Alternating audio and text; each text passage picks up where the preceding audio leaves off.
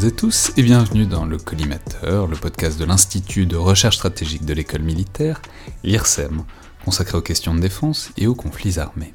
Je suis Alexandre Jublin et aujourd'hui pour ce nouvel épisode dans le viseur, le troisième euh, d'un triptyque avec le colonel David de l'armée de l'air. Donc bonjour colonel. Bonjour Alexandre. Euh, où on parlait des premières fois, où on parlait, euh, ce qui nous permettait aussi d'envisager tout l'éventail des missions euh, de l'armée de l'air et notamment des avions de chasse de l'armée de l'air. On a parlé déjà euh, d'une OPEX, d'une mission de, reconnaissance. On a parlé aussi, on a détaillé un peu les missions euh, de police du ciel de l'armée de l'air à travers une, fausse alerte qui n'était pas fausse d'ailleurs, mais à travers une mission de police du ciel que vous nous avez racontée euh, sur Rafale. Et aujourd'hui, pour le troisième volet de Striptyque, on va parler de mission peut-être un peu plus directe, un peu plus un peu plus dans, le cœur de ce qu'on imagine du, métier de chasseur et, d'avion de chasse, euh, où il s'agissait encore d'une OPEX, mais cette fois d'une OPEX euh, plus directe, plus avec euh, engagement, qui concerne, alors vous, allez nous le dire, vous allez nous, le raconter, mais c'est un évidemment des grands épisodes de ces dernières années où les armées françaises ont été engagées, notamment l'armée de l'air, c'est la Libye en 2011, c'est bien ça? C'est exact. Je vais vous raconter euh, cette mission du 19 mars 2011. Il s'agissait de la première euh, mission euh, au-dessus de Benghazi, du ciel libyen, commandée par Nicolas Sarkozy dans le cadre de la résolution de l'ONU. C'était une mission de défense aérienne. la fois dernière, nous avions, parlé de, défense aérienne avec la police du ciel. Eh bien là, on va plutôt parler d'entrée de théâtre, si vous me pardonnez l'expression, même si les défenses solaires étaient pas, euh, elles existaient, mais n'étaient pas extrêmement durcies. Mais alors, c'est intéressant la notion de défense aérienne, puisque quand, si vous êtes au-dessus de la Libye, on pourrait euh, dire comme ça que vous êtes plutôt en position d'attaque que de défense, dans une certaine mesure. C'est-à-dire pourquoi est-ce qu'on appelle ça la défense aérienne? Alors effectivement, le terme correct, la défense aérienne, ou plutôt tout ce qui est mission de counter-air en anglais, vous avez un volet défensif, c'est par exemple celui qu'on a illustré à la fois passé en parlant de la PPS, mais vous avez également un volet en temps de guerre, hein, défensif. Et puis il y a un aspect offensif, où ce qu'on appelle on balaye le ciel, je sweep, pour vérifier qu'on euh, possède la maîtrise du ciel et euh, empêcher à l'ennemi son utilisation à des fins militaires. Alors, dans cette mission du 19 mars, euh, notre mission...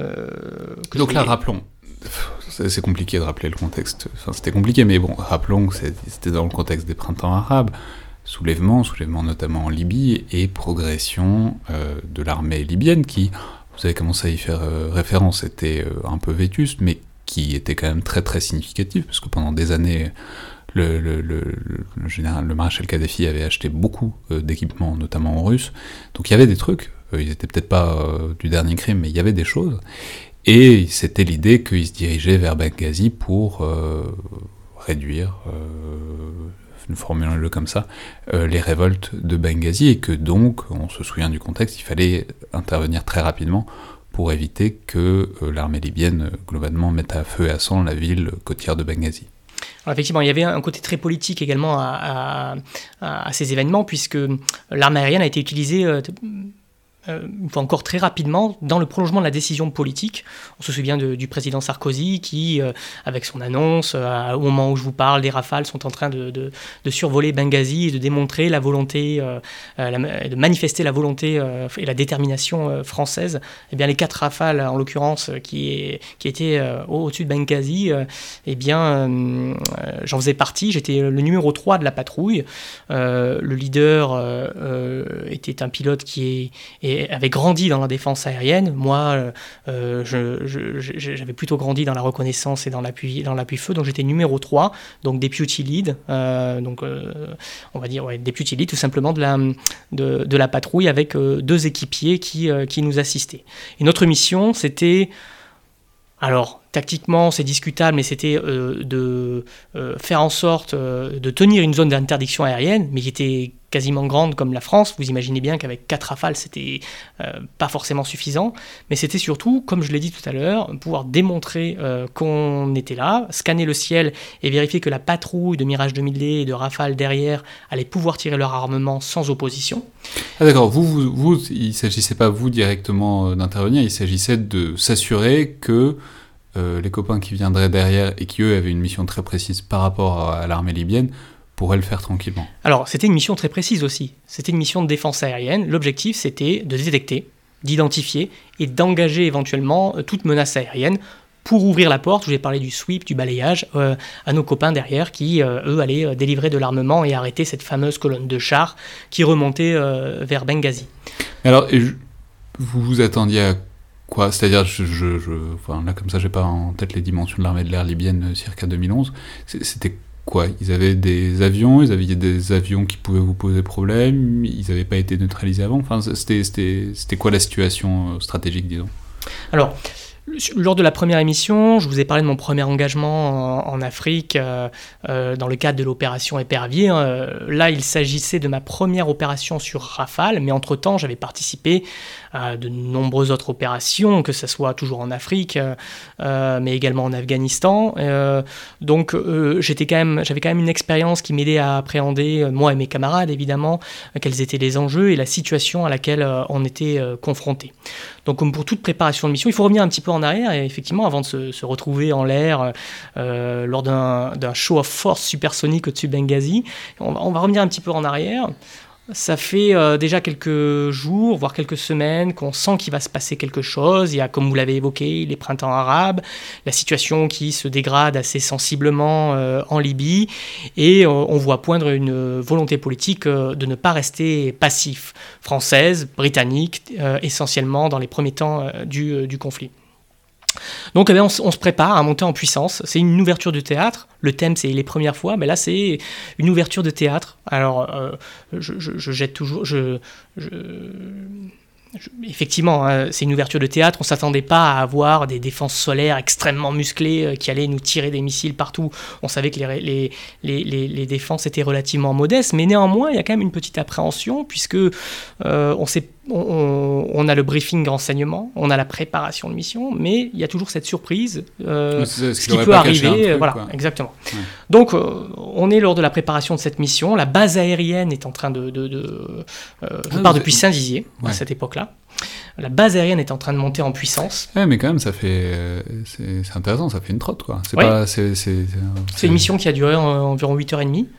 Euh, on aura peut-être l'occasion d'y revenir euh, lorsqu'on sera dans, le déroulé, mais non, restons sur la préparation quelques temps. Est-ce que vous savez pourquoi déjà c'est vous? Enfin, je sais pas, par exemple, c'est bête, mais. Non, mais.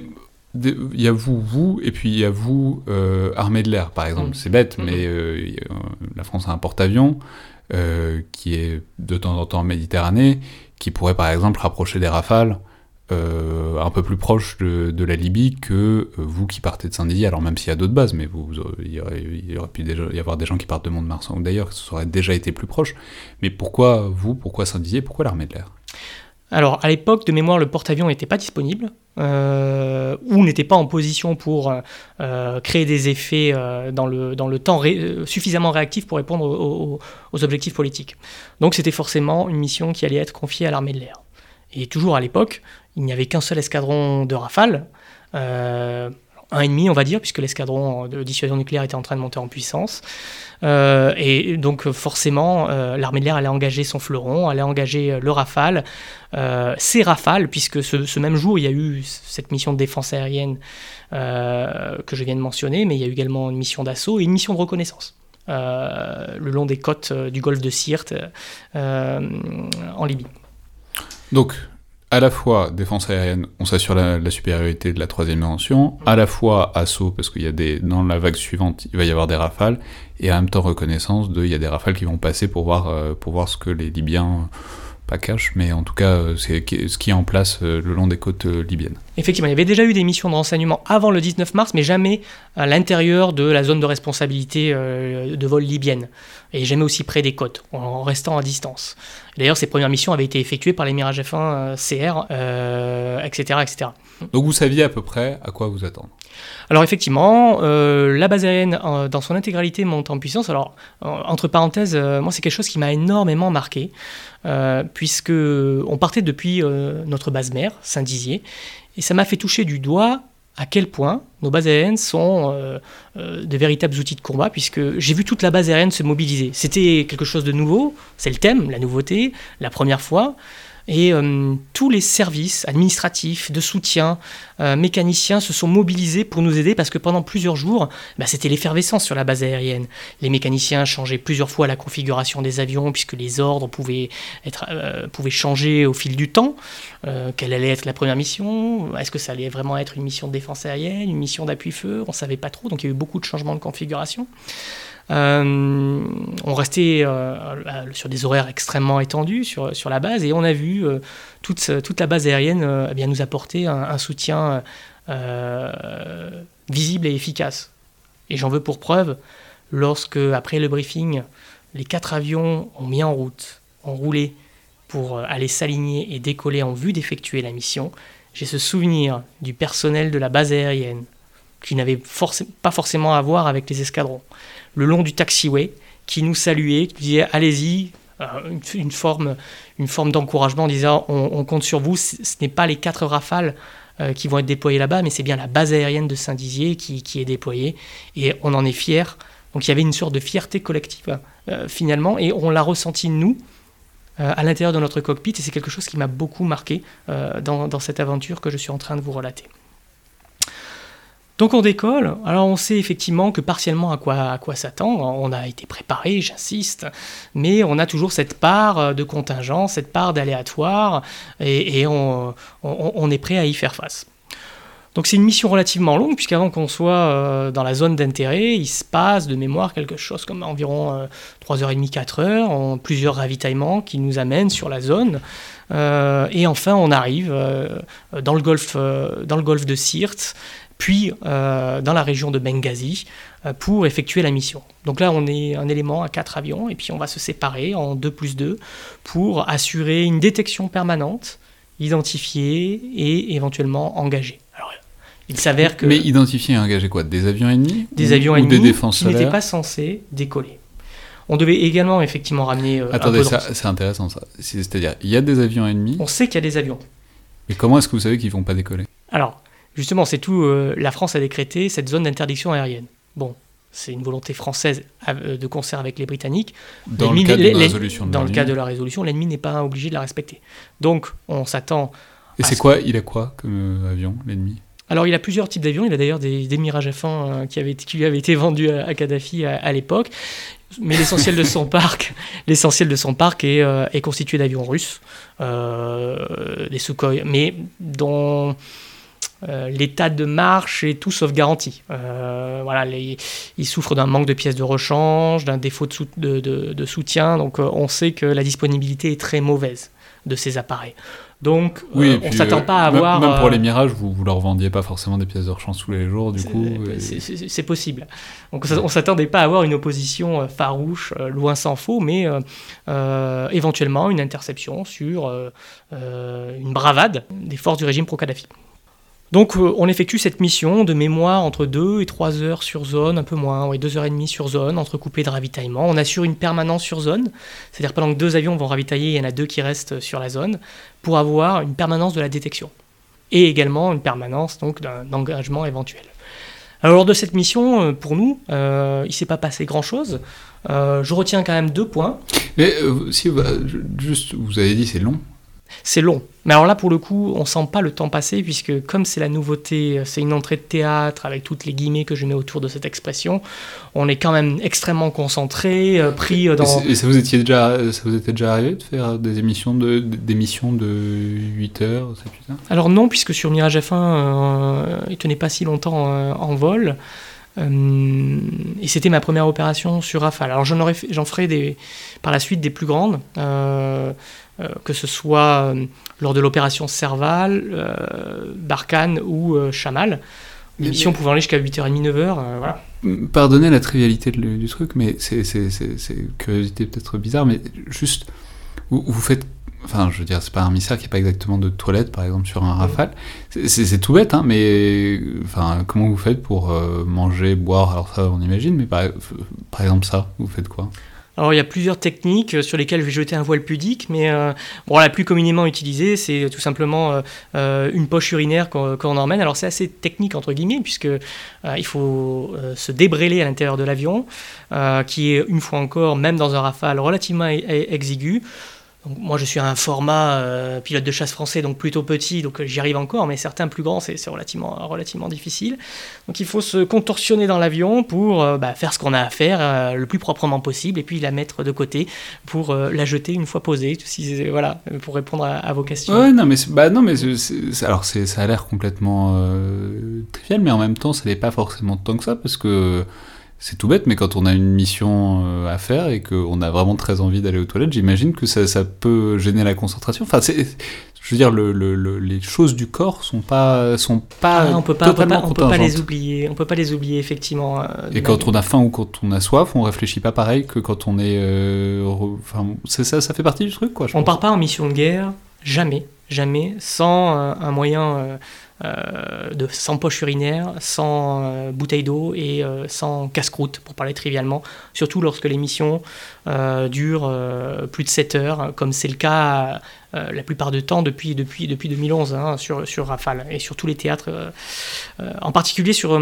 enfin, ce qui est intéressant, alors j'ai eu l'occasion d'en parler récemment lors d'un colloque de l'armée de l'air, mais ce qui est intéressant, c'est... ce que j'appelle la valse du temps dans ces missions. On a des moments où il se passe rien, notamment ces longs transits, et puis des moments où euh, tout d'un coup ça s'accélère, il faut euh, absolument euh, éviter l'hypovigilance, se remobiliser et conduire l'action le plus efficacement possible. Alors je sais que je vais radoter un peu, mais j'aime bien, j'aime beaucoup cette phrase de, de Papy Boyington qui disait que l'aviation, Papy Boyington, un aviateur. Alors, il disait d'abord, l'aviation, c'est des, longues heures d'ennui épicées de quelques secondes de terreur absolue. Alors, c'est vrai qu'à l'époque de Papy Boyington, qui était pilote dans l'aéronaval pendant la Seconde Guerre mondiale, les quelques secondes de terreur absolue, c'était un engagement à vue euh, entre un corsaire, l'avion américain de l'époque, et puis euh, un zéro euh, japonais, où l'un et l'autre risquaient leur vie. Là, les quelques secondes de terreur absolue pour entrecouper ces longues phases où, entre guillemets, il ne se passe rien, elles sont, elles souffrent de moins de conséquences potentielles. Ça peut être euh, un ravitaillement en vol, parfois dans des conditions extrêmement difficiles, dans les turbulences, dans la mauvaise météo ou de nuit. Ça peut être euh, euh, quelqu'un au sol qui nous demande d'engager le feu alors qu'il nous reste pas beaucoup de pétrole et puis nous, on doit le faire le plus proprement possible euh, encadrer son action par une vraie éthique de responsabilité tout en produisant les effets.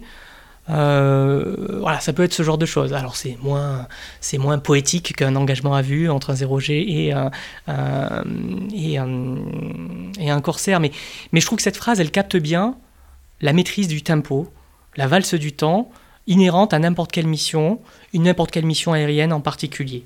Donc là, la mission... En l'occurrence, donc, mission au-dessus de la Libye, où vous n'aviez pas eu tellement le temps de vous ennuyer, puisque vous vous, vous sentiez d'ailleurs qu'il se passait, que c'était un, truc, quoi. Alors oui, on, le sent. Alors une fois encore, comme je l'ai relaté lors des, des, deux premiers épisodes, euh, lorsqu'on ferme la, verrière, on est vraiment dans sa mission. On le sent surtout après. J'aurai l'occasion peut-être d'en parler. Euh, mais euh, pendant, quand on est dans le cockpit, voilà, on, on est préparé on est formé, donc on, déroule sa checklist, entre guillemets, on s'adapte aux circonstances nouvellement créées et c'est parti. Euh, et donc là, donc vous êtes resté deux heures, deux heures et demie, vous nous avez dit sur zone? Voilà, pas passé grand chose. Euh, euh, en gros, on a, on a, Vous avez pas vu de mirage F1 pas, On n'a pas vu de mirage F1. Autre que les vôtres. Ce qui aurait eu une saveur particulière pour moi en tant qu'ancien pilote, mais non, évidemment, on ne les a pas vus. en revanche, on a eu une fausse alerte. Euh, avec euh, un plot détecté sur lequel on nous a demandé, donc pour euh, utiliser le langage d'aviateur, de comité, c'est-à-dire de partir en interception. Donc là, il s'avère que le leader et le 2 ça veut dire qu'un plot détecté, ça veut dire qu'il y avait une base aérienne sur, sur laquelle ça bougeait? Ça veut dire que l'AWACS qui était avec nous nous dit ah, on a un contact radar. Alors l'AWACS, rappelons simplement, c'est ces avions radar, c'est les avions qui ont le plateau au-dessus, qui ont des grosses, grosses, grosses capacités radar. Donc c'est un avion de guet aérien donc, euh, qui, était avec nous, il hein, ne faut pas l'oublier évidemment. On avait des ravitailleurs, il n'y avait pas que quatre rafales, il y avait un ravitailleur et puis, euh, euh, cet avion de guet aérien. Et cet avion de guet aérien qui assurait notre contrôle, j'ai une détection à tel endroit. eh bien, c'est par tes comités, donc conduisez votre interception. Alors là, c'est pareil, je me dis décidément, entre guillemets, et sans que ça soit malsain, j'ai de la chance, puisque c'est le leader et 2 étaient en train de ravitailler, donc il y avait le 3 et 4 de la patrouille qui étaient disponibles pour effectuer cette, euh, cette interception. Il s'est avéré que très rapidement, Euh, c'est-à-dire en moins d'une minute, on nous a dit que c'était une fausse détection et en fait il s'était rien passé. Donc c'était le petit piment euh, au milieu de ces phases d'attente, euh, ingrate mais néanmoins nécessaire. Mais alors vous nous avez dit donc vous faisiez la défense aérienne, l'ouverture de théâtre pour que les copains derrière puissent faire ce qu'ils avaient à faire, c'est-à-dire à savoir attaquer la colonne de blindés kadhafistes qui allait vers Benghazi. Donc ça ils l'ont fait pendant vos deux heures et demie sur place? Alors, pas tout à fait, ils l'ont fait juste après en compagnie d'autres avions de défense aérienne. C'est-à-dire que nous, il y avait deux aspects. Il y avait l'aspect tactique discutable, à savoir donc tenir cette zone d'interdiction aérienne. Je dis discutable parce qu'à 4, c'est relativement illusoire. Mais il y avait surtout l'aspect politique. C'était montrer qu'on était là. Et cette manifestation euh, euh, politique, elle, euh, enfin plutôt cette, cette, volonté politique, elle s'est démontrée par, à la fin de notre créneau, un passage au-dessus de Benghazi en supersonique pour dire à tout le monde oui, la France est là et la suite arrive. Euh, et la suite est arrivée avec d'autres avions de défense aérienne qui étaient des Mirage 2000-5 qui euh, ont euh, offert l'escorte ou la protection aux avions d'assaut qui suivaient. Donc du coup, vous, vous l'avez pas vu? Ah non, je ne l'ai pas vu, mais lorsque la mission s'est terminée, nous nous sommes posés non pas à Saint-Dizier, puisqu'on nous a demandé d'étendre notre créneau d'effort sur zone, donc on n'avait plus suffisamment de pétrole, nonobstant la présence du ravitailleur, et donc euh, eh bien, il a fallu se poser plus près sur notre porte-avions naturel qui est la Corse, et euh, duquel ensuite ont été euh, conduites des opérations avant qu'elle ne migre à Sigonella en Sicile. Donc on s'est posé en Corse, et là c'est là où, une fois qu'on ouvre la, verrière, on a d'abord le, sentiment d'avoir fait correctement son travail, et une fois encore, sans que ça soit malsain et euh, tout en mettant en exergue cette ambiguïté du métier de soldat, c'est-à-dire faire la guerre sans l'aimer, on a quand même ce sentiment de fierté, de dire waouh, j'ai participé à euh, une mission euh, entre guillemets euh, historique, la première, euh, le, 19 mars 2011, la première avec des gens que, j'apprécie, que, que j'aime même, euh, pour ouvrir un théâtre. Et c'est quelque chose qui a une saveur particulière et qu'on garde effectivement dans un coin de sa tête lorsqu'on quitte le, le, milieu, le milieu opérationnel. Alors, et, ceux, qui ont fait l'assaut après, ils sont revenus, ils sont venus en Corse aussi avec vous? Alors de mémoire, euh, me semble, il me semble que oui, ils sont revenus en Corse, mais j'ai un petit doute. Euh, je crois qu'ils sont rentrés à Saint-Dizier aussi, quand même, de leur côté. Ouais, mais donc la, question c'est est-ce que vous vous réunissez à tous ceux qui étaient dans le ciel euh, ce jour-là? Vous voyez, à un moment, pas pour débriefer ou même pas que pour débriefer, pour un truc éventuellement de convivialité, de, genre ce moment qu'on a partagé ensemble, ce truc qui est en plus relativement... Bien sûr, lorsque la mission est terminée, qu'on est en transit-retour, euh, qu'on a effectué son dernier ravitaillement en transit-retour vers la base aérienne de Solenzara, on se rassemble, on se rassemble à quatre avions, euh, on, s'échange quelques mots euh, de complicité, et puis c'est là où effectivement la, la n'est pas encore ouverte puisqu'on est en vol, mais on, est déjà, on commence déjà à être un petit peu fier de ce, que, de, qu'on a fait, tout en mesurant les limites, mais on est quand même fier de, ce que l'armée de l'air était capable de, mettre en place, et on en parle au sol aussi. Oui, c'est ça, c'est, j'allais dire après, pas vous faites un pot, mais pourquoi pas d'ailleurs, enfin, ou un repas ou un truc de euh, voilà, on était tous dans le ciel à ce moment-là en, même temps. Euh, c'est bien de se, voir et d'en parler ensemble, quoi. Oui, alors déjà, on est accueilli par euh, le, tout un détachement qui nous regarde un petit peu les yeux écarquillés parce que euh, du fait de la spécificité, de la singularité de, cette mission. Donc on échange beaucoup avec eux, on se retrouve euh, euh, entre membres de la patrouille, avec nos mécaniciens également qui nous avaient fait partir, enfin surtout du moins ceux qui nous font revenir puisque ceux qui nous avaient fait partir sont restés à Saint-Dizier et puis on s'échange quelques mots. Alors on n'a pas le temps tant que ça de célébrer ça autour d'un pot puisque les opérations continuent et chacun d'entre nous réengagé assez rapidement euh, pour la suite des opérations. S'ensuit toute une phase où euh, de nombreuses munitions sont, tirées, sont tirées pour dégrader le potentiel militaire de Kadhafi. Et c'est d'ailleurs dans ce contexte que, euh, pour moi, je, fais face à une nouvelle première. C'est la première fois que j'ouvre le feu dans le cockpit de mon Rafale, quelques jours après, pour une mission de frappe dans la profondeur sur un, un dépôt des munitions aux mains des forces de Kadhafi. Première fois que vous tiriez Eh oui. Ça fait déjà euh, 4 ans, que je suis euh, euh, dans un escadron, dans l'armée de l'air et de l'espace. J'ai participé à de nombreuses opérations, que ce soit en Afrique, en Afghanistan. Euh, et c'était la première fois que je, que je tirais, tirais de l'armement. et alors? Alors, je pense du fait que j'avais déjà, j'étais déjà fort d'une expérience, c'est pas, c'est d'abord, ce n'était pas quelque chose qui me manquait. Euh, j'ai toujours considéré que c'était très malsain d'aller absolument chercher l'action de feu pour accrocher euh, une médaille supplémentaire à sa veste. Euh, de toute façon, c'est pas vous qui décidez d'une manière générale, mais effectivement. Alors déjà, on n'a pas la main dessus. Et puis, c'est pas quelque chose qui me manquait. Je vous ai parlé lors du premier épisode de la tangibilité qu'il y avait derrière le fait de ramener du renseignement, par exemple. Alors c'était du film à l'époque. Ensuite, sur Rafale, ça a été du numérique qu'on débriefait systématiquement, mais mais c'était quelque chose de tangible. Donc je me levais pas le matin en disant zut, euh, ça fait 4 ans ou 5 ans, 6 ans que je suis dans l'armée de l'air et j'ai toujours pas tiré. Euh, loin s'en faut. En revanche, lorsqu'on m'a demandé de le faire, bah, je l'ai fait euh, de manière assez mécanique, justement, et encadré par une forte éthique de responsabilité, puisque tirer de l'armement, c'est jamais appuyer simplement sur, sur, la gâchette de tir et voir ses munitions partir, euh, comme on le ferait euh, euh, dans un jeu vidéo. On a souvent ce, mythe-là de, de l'opérateur de drone ou du pilote de combat qui est très détaché de son action du fait de la distance physique entre lui et son objectif.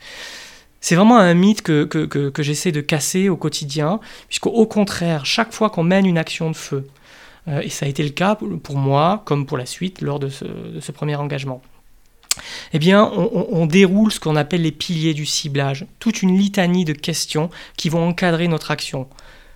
L'objectif que j'ai est-il de nature militaire? Est-ce que j'ai le droit de le traiter? Qui m'a donné l'autorisation de euh, traiter cet objectif?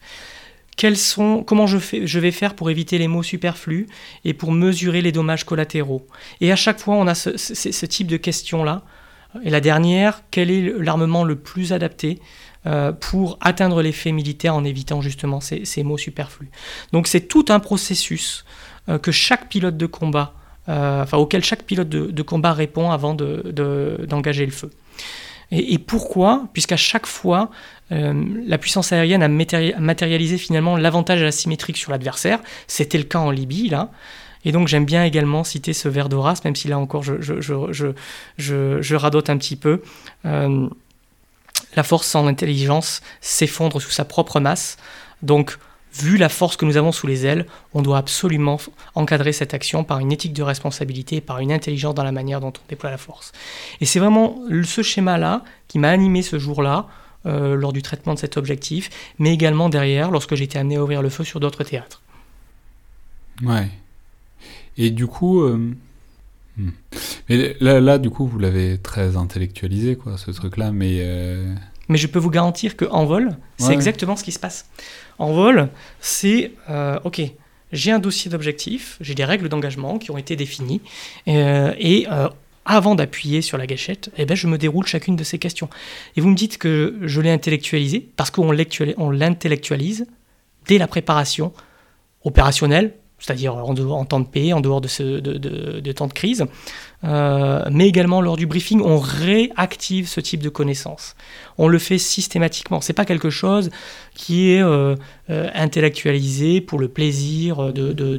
Mais, est-ce que du coup il y a un truc viscéral quand même qui se passe quand la première fois on tire quelque chose qui peut blesser quelqu'un? Enfin, vous, évidemment que c'est fait pour. Mais parce que vous nous avez dit que c'était un dépôt de munitions, donc ça, peut y avoir des victimes ou pas. C'est-à-dire, est-ce qu'il y a un truc viscéral qui se passe quand même Ou est-ce que justement l'objectif c'est qu'il n'y ait pas ce truc viscéral? Alors je pense que chaque expérience est personnelle. Tout dépend du moment où elle arrive. Je pense qu'on on, ne vit pas la même situation selon qu'on soit un jeune pilote opérationnel et qu'on effectue son premier DETAM ou euh, qu'on a euh, déjà baroudé euh, sur, d'autres théâtres. C'est difficile de mettre des mots sur ce que j'ai pu ressentir à ce moment-là. Néanmoins, dans ma mémoire, une fois encore, le cockpit fermé, je ne me suis pas posé plus de questions que ça, que celles qui sont nécessaires, nécessaires au pilier, pilier du ciblage. En revanche, derrière, oui, on se pose des questions. C'est d'ailleurs, euh, à mon avis, euh, bénéfique et salvateur euh, en tant que militaire, en tant qu'homme ou femme, en tant qu'officier. mais dans le moment de l'action, non. Il y a un temps pour l'action, un temps pour la réflexion, et on doit pouvoir être en mesure de conjuguer les deux au gré des circonstances. Très bien, bah merci beaucoup donc pour ce triptyque consacré aux premières fois, mais bon, à travers les premières fois. C'est aussi tout un panel d'émissions et des expériences qui peuvent être vécues dans l'armée de l'air, et particulièrement dans cette composante si particulière de l'armée de l'air qu'est la chasse. Merci beaucoup, colonel David. Merci, Alexandre.